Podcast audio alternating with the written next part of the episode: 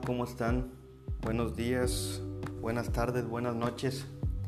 Estamos a 16 de julio del 2020 y yo estoy haciendo esta grabación en la mañana, una muy bonita mañana.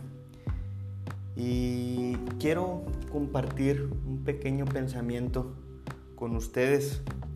Este va dedicado principalmente a quienes no han podido perdonar a X persona.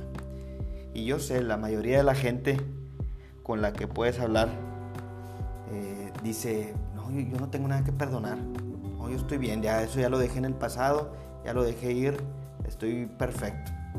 Pero es cuestión de que le rasques ahí poquito a la herida para darte cuenta que debajo de ese caparazón o esa costra hay pus, hay infección, hay enfermedad. Y este pequeño audio eh, está dedicado a esas personas y está basado en el libro de Lucas, versículo 1 al 5. Vamos a leerlo. Dice, luego dijo Jesús a sus discípulos, los tropiezos son inevitables, pero hay de aquel que los ocasiona. Más le valdría ser arrojado al mar con una piedra de molino atada al cuello que servir de tropiezo a uno solo de estos pequeños. Así que cuídense. Si tu hermano peca, repréndelo. Y si se arrepiente, perdónalo. Aun si peca contra ti siete veces al día y siete veces regresa a pedirte, perdón, a decirte me arrepiento, perdónalo. Y entonces los apóstoles le dijeron, Señor, aumenta nuestra fe. Voy a desmenuzar estos versículos y a definir ciertas palabras que se me hicieron clave del griego. Por ejemplo, cuando habla de que los, de que los tropiezos son inevitables. ¿Qué es un tropiezo? Tropiezo viene del griego escandalon, escandalon, y significa trampa, es como esos palillos que funcionan como un gatillo para activar la trampa. Pues, los hemos visto en, en películas o en videos. Puede ser también un impedimento que fue colocado en tu camino. Y este impedimento es con la intención de que caigas o tropieces. La versión King James dice que es una ofensa que logró que alguien fuera arrastrado a pecar. Entonces, el tropiezo es una trampa puesta para que alguien peque. Pero Lucas 17, versículo 1 dice que esto es inevitable. Siempre va a haber esto en tu camino. La siguiente clave, eh, perdón, la siguiente frase clave a revisar es si tu hermano peca.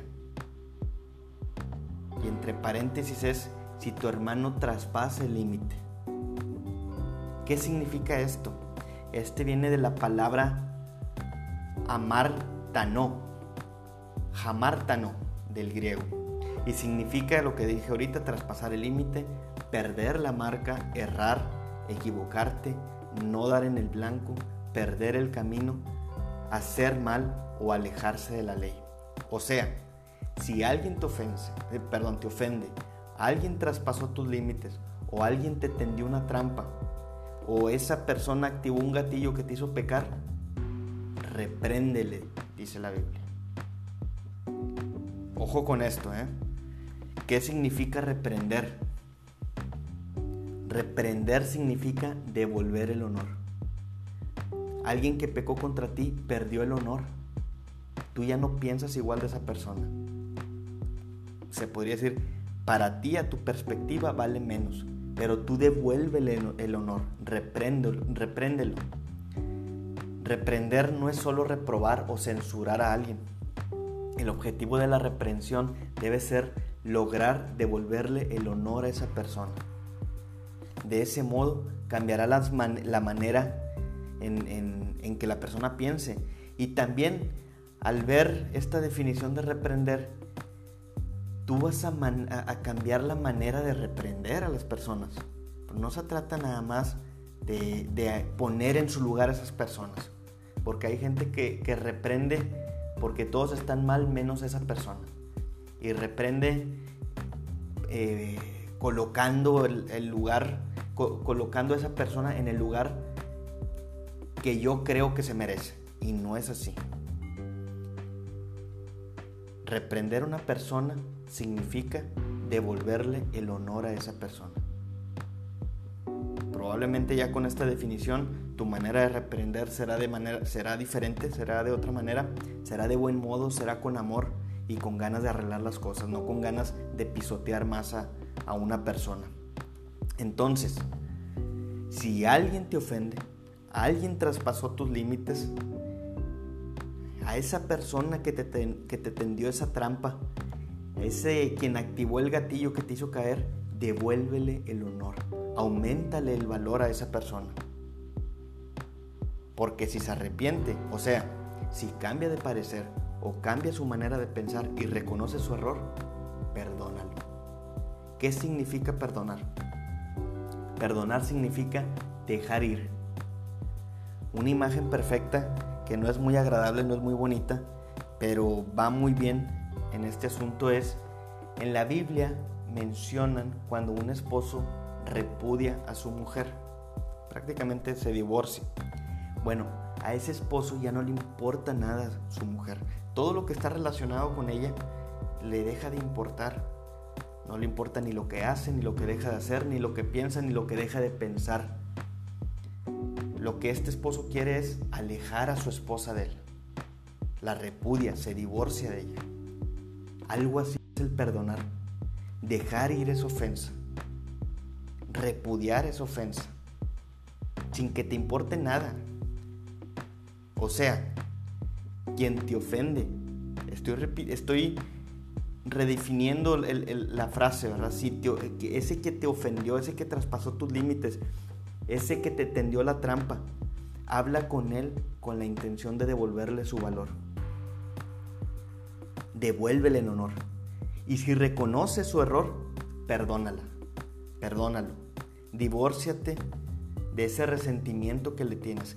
Deja ir la ofensa y que no te importe si esa persona fue malintencionada o no, que no te importe el pensamiento con, la eh, eh, con el cual la persona pecó contra ti.